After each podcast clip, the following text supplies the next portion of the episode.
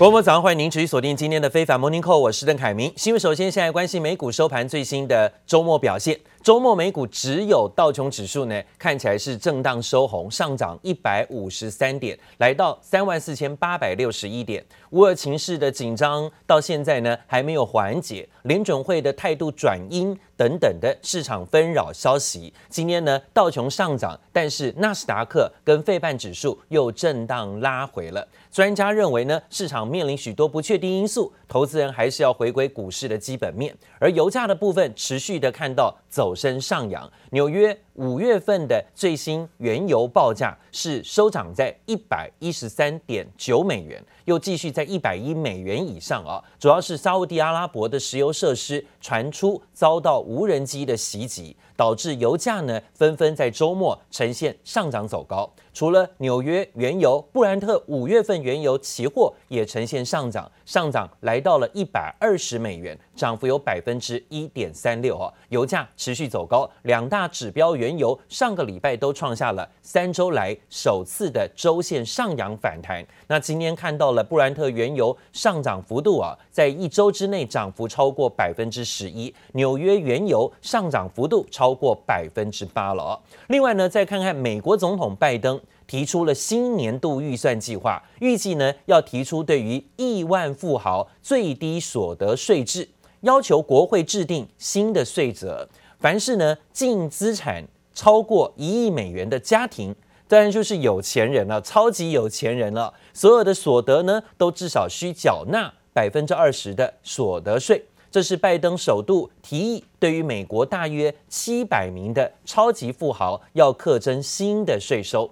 白宫说呢，在依照新税制的计划，富裕家庭的未实现所得将会按照市值计算，每年需要向国税局申报各项资产的利得或亏损，而这些家庭所缴的所得税，如果没有办法达到全部所得的百分之二十，将会课征额外的缴税。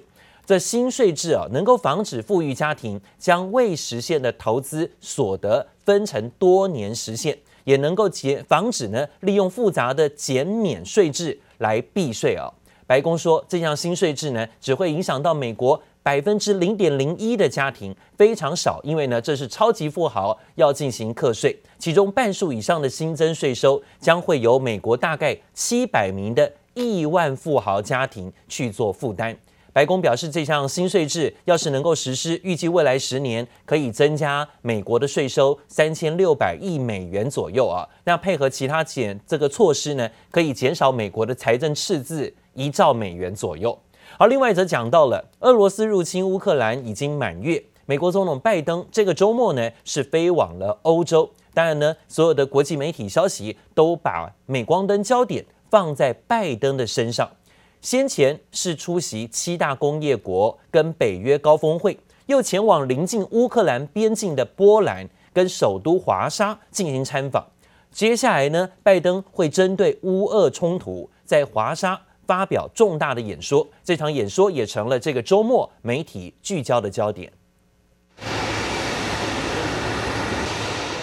从空军一号走下飞机，美国总统拜登在当地时间二十六号清晨抵达波兰首都华沙，也是继前往乌克兰边界仅八十公里的波兰热舒夫市，慰劳驻守美军之后，拜登参访波兰行程的第二站。You know, I'm here in Poland to see firsthand humanitarian crisis, and quite frankly, part of my disappointment is that uh, I can't see it firsthand. Like I have in other places, they will not let me, understandably, I guess it, cross the border. 一度将乌克兰人对抗俄军比拟为天安门事件，拜登发言意外引发热议。不过，乌俄战争酿成上千万人流离失所，超过三百五十万名乌克兰难民跨越边境寻求波兰庇护。而拜登抵达华沙之后，也将亲自探视难民营，并在波兰总统杜达面前承诺扩大人道援助。We're prepared to provide another one billion, as the ambassador pointed out, one billion dollars for those who fled and those who are affected around the world as a consequence of the negative impact of this war on food security.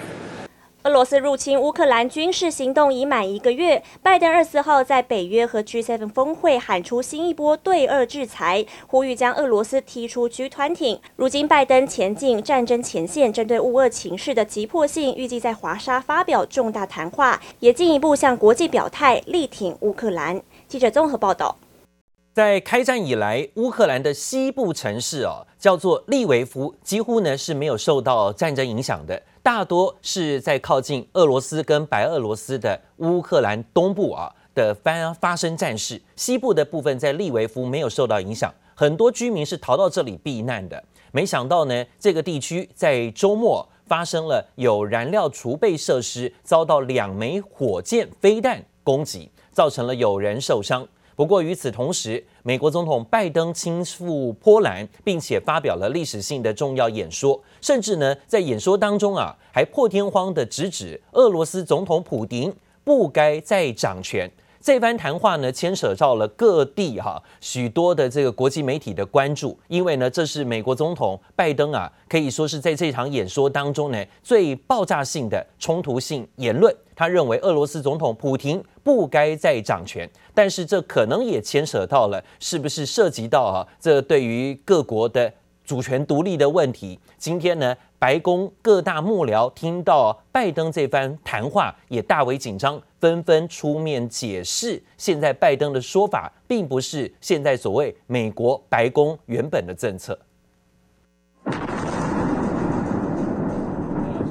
阵阵巨大声响，浓浓烟雾直冲天际。乌克兰西部城市利维夫附近的储存燃料工业设施遇袭，遭俄军飞弹攻击，造成五人受伤。俄军入侵乌克兰已经逾一个月，这是乌西边境城市利维夫罕见遇袭。I underline one more time: we don't know what is the next target of the Russian rockets which were fired today from the city of Sevastopol. Today they hit many times facilities in Lviv as well as in the country. All of us are in the same situation. 自从开战以来，利维夫几乎没受到战争影响，让不少各地居民逃来这里避难。没想到这次遇袭，利维夫市长也督促居民，直到空袭警报解除前，务必待在室内。而另一个距离乌克兰首都基辅两百公里的城市斯拉夫蒂奇也遭俄军部队攻占。废弃车诺比核电厂员工居住的城市斯拉夫蒂奇至少三人丧生。基辅州长更在网络发文宣布斯拉夫蒂奇市失守。与此同时，美国总统拜登出访波兰，发表历史性演说，严厉批评俄罗斯总统普廷扼杀民主，警告普廷别想动北约分毫。Ukraine will never be a victory for Russia, for free people refused to live in a world of hopelessness and darkness. We will have a different future, a brighter future, rooted in democracy and principles, hope and light, of decency and dignity, of freedom and possibilities. For God's sake. This man cannot remain in power. Notwithstanding the brutality of Vladimir Putin, let there be no doubt that this war has already been a strategic failure for Russia already. 乌克兰总统泽伦斯基更呼吁卡达等主要能源生产国增加天然气产量，才能对抗俄国将能源用作武器的威胁。记者综合报道。而讲到了美国总统拜登啊，在波兰发表的谈话，引发了全球震撼、震惊。因为呢，拜登除了虽然狂轰普廷入侵乌克兰的行为，说他很恶劣之外呢，还说接下来会不遗余力的要让俄罗斯的货币卢布变成废纸啊。他还说呢，普廷不能继续掌权下去。但是这一番话啊，牵动了国际的敏感神经，似乎在鼓励俄罗斯国家。更动政权的发言，这也激起了全球的关注。白宫呢，随即也立刻发表谈话做澄清。正在以色列出访的美国国务卿布林肯也再度表态，说没有要让俄罗斯政权变动的这种意图。As a result of these unprecedented sanctions, the ruble almost is immediately reduced to rubble. The Russian economy, that's true, by the way. Takes about 200 rubles equal one dollar. The economy is on track to be cut in half in the coming years. It was ranked, Russia's economy was ranked the 11th biggest economy in the world before this invasion. invasion. It will soon not even rank among the top 20 in the world. For God's sake, this man cannot remain in power.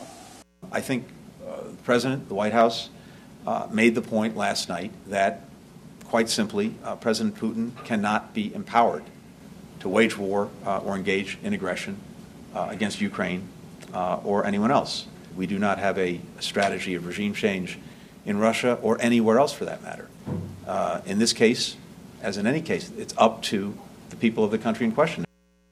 曾经任职于美国国务院的专家分析，普廷可能早就怀疑拜登对他有敌意，要他下台的这种发言，更是加深了普廷的疑虑跟猜忌，甚至引发部分人士猜测，拜登是要借由乌俄战事拖垮俄罗斯，因此呢，迟迟不愿意出力帮忙止战。到现在为止呢，看起来就是美国在这里不断的是要提供援助，甚至提供武器，甚至包括资金。现在就是让乌俄的谈判呢、恐怕陷入新的焦灼。目前看起来很难停火。美国国务卿布林肯立刻出面，还帮他老板澄清，美国并没有要让俄罗斯政权更替的战略想法。而法国总统马克宏也相当不给面子，提醒美国别跟俄罗斯口舌相争。因为呢，受害的都是欧盟甚至欧洲的老百姓啊。现在看起来，战场是在欧洲，是在乌克兰跟俄罗斯之间，所以呢，要美国提醒不要再跟俄罗斯口舌相争。这是马克宏总统在今天的发表谈话，而外国媒体也纷纷认为，拜登是提火提油救火啊。这乌克兰跟俄罗斯的谈判桌上，恐怕很难有和解的戏码出现了。另外呢，则看到了俄罗斯总统普廷旗下的神秘资产频频引发市场关注。美国知名的金融杂志《财新》日前报道，普廷可能才是真正的全球首富，而不是身家超过两千两百八十七亿美元，大概是六点六兆台币的特斯拉创办人马斯克。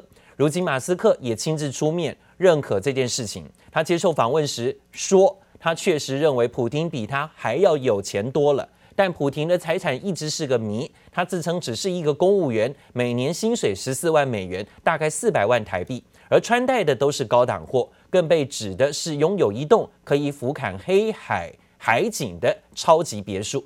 尽管克里姆林宫否认这件事情，但宣称这一栋别墅属于一名富商，但这一个别墅却拥有俄罗斯联邦安全局在看守，还设置了禁飞区哦。当然呢，就引人起疑，这会不会是普廷的财产呢？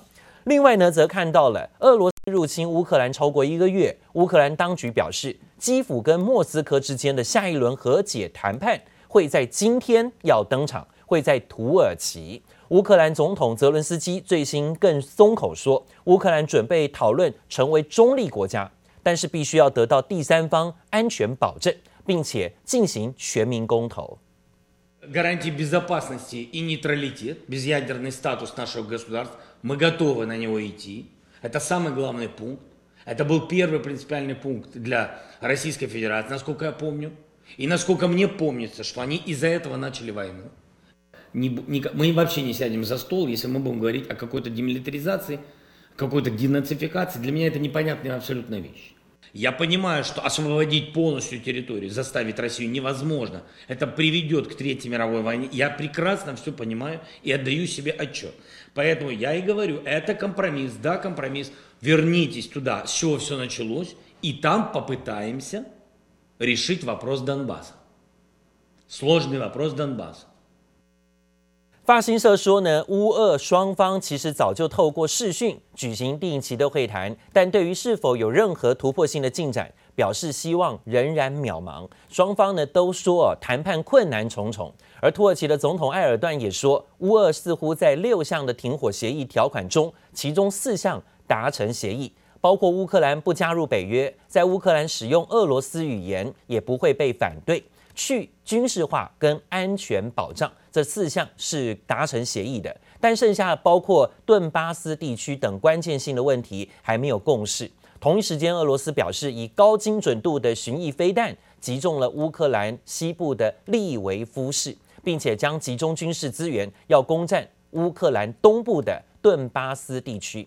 乌国当局今天警告，南部的关键港口城市马利坡周围的战事可能会升级，但双方也同意在今天要开放两条人道走廊，让平民尽量的能够撤离前线地区。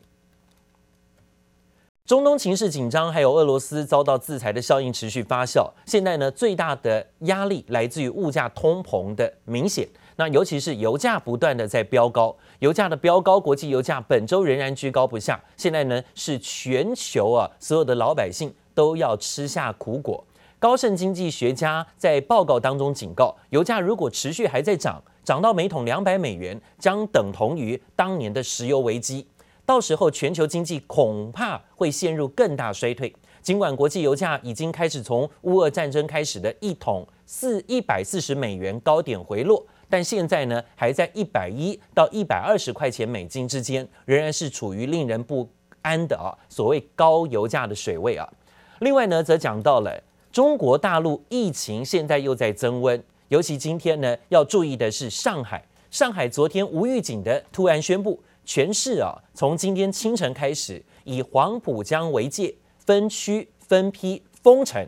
所有的企业呢，要实施封闭生产跟居家办公，形同半封城的这种情形。而且暂定要到四月五号才能够解封哦。等于说呢，这两个礼拜呢，都是看到上海要进行相关封城令的。业界认为此举会冲击到上海的人流、货流，对于生产型的企业来讲，基本上呢就几乎是停产了。这可能也会牵动啊整个半导体，还有包括电子代工、电动车等等产业，特别是包含 iPhone 还有特斯拉等等产品都会面临出货的挑战。上海官方昨天晚上是突然发布封城讯息。前一天呢还说不会封不会封啊，那说封就封，在昨天的晚上说今天清晨五点钟就在现在开始展开封城。台积电在上海也有工厂哦，上海的松江厂也是厂区备受关注的。台积电昨天晚上呢也立刻发布讯息说，一切遵照当地政府的防疫措施，目前呢仍然强调不会影响相关的生产任务啊。另外呢，则讲到了中国上海市各居民的社区群组，昨天晚上到今天清晨都是炸锅沸腾的。因为昨天原本呢，大家还放心以为不会封城，但是突然在晚上一纸命令说，今天清晨开始半封城进行管理。呃，晚上大家都接到通知，可能要分四天，全部出来排队买菜了。现在交通都管制了，这人山人海，大晚上。菜场排队买菜，第一次见。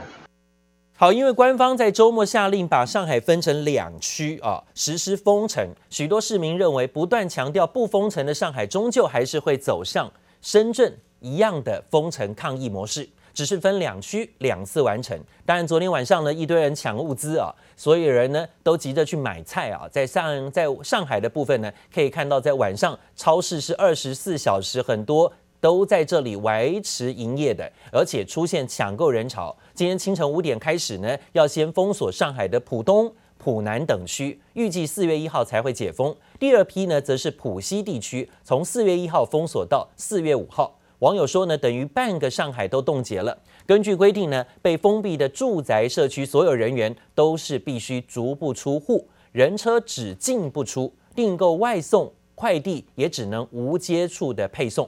而感染人数还在增加，过去一周以来，上海当地的新增病例传出已经达到了一万例以上哦。